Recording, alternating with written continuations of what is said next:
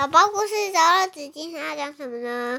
松鼠先生和蓝星来的客人，作者是瑟巴斯提安·麦舍莫泽，翻译是林倩伟。啊，好，森林吗？一天早上，大熊醒了过来，因为有一只奇怪的东西坐在他的头上。这个东西长得非常蓝，大熊觉得它的样子很可怕。呃，它一直跟在他后面呢。哦，大熊跑来跑去，它都跟着它走。最后，大熊受了不，哎，受不了了，躲回去它的洞里面。一天早上，松鼠先生醒了过来。因为大熊来找他，有一只蓝色的东西，它一直跟着大熊背后到处跑。大熊从来没有见过这样一种动物，它一定不是这座森林的居民。谁不知道大熊多危险呐？可以的话，最好不要跟踪它。可是这只小东西不是这里的居民，它的身体是蓝色的，跟其他动物不一样。也许松鼠先生心想，它甚至是来自一个很不一样的星球哦。也许还有更多的小东西也跟着一起来，他们要来捕捉大熊了，就像《格列佛游记》一样。他们会用太空船把它带到蓝色星球的蓝色城市去。他们会干脆把它拿来做实验，或者是关起来。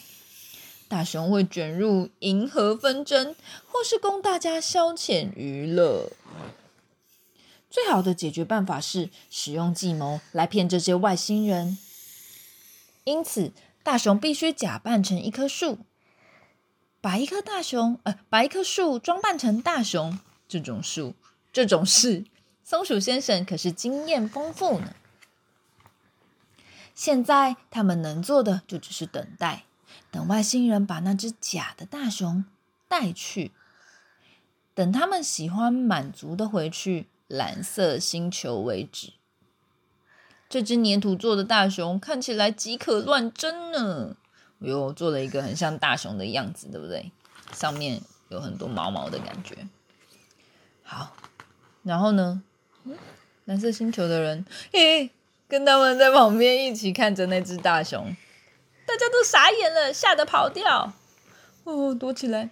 也许刺猬说：“我们应该去那艘太空船，然后把它藏起来。没有太空船，外星人就带不走大熊，也不能跟踪它了。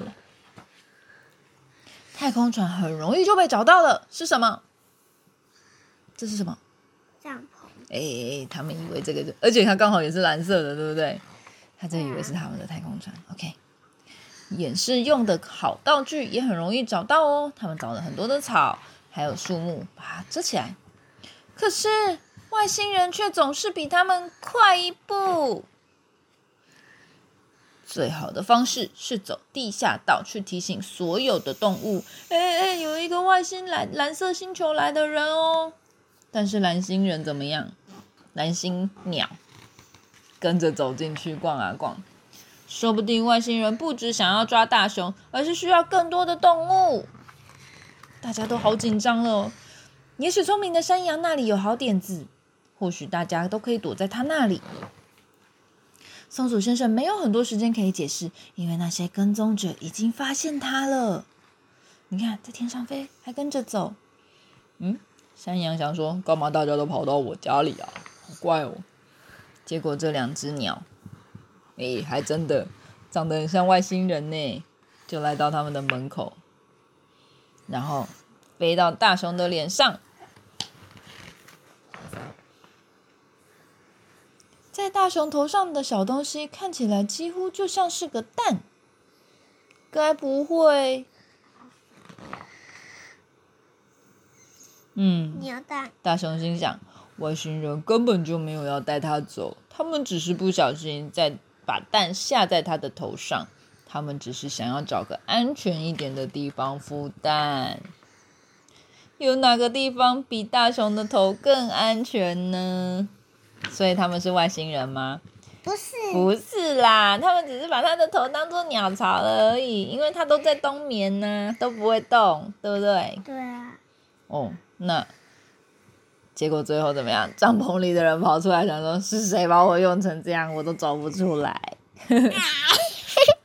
好，结束，那个人好丑。好，结束了。晚安。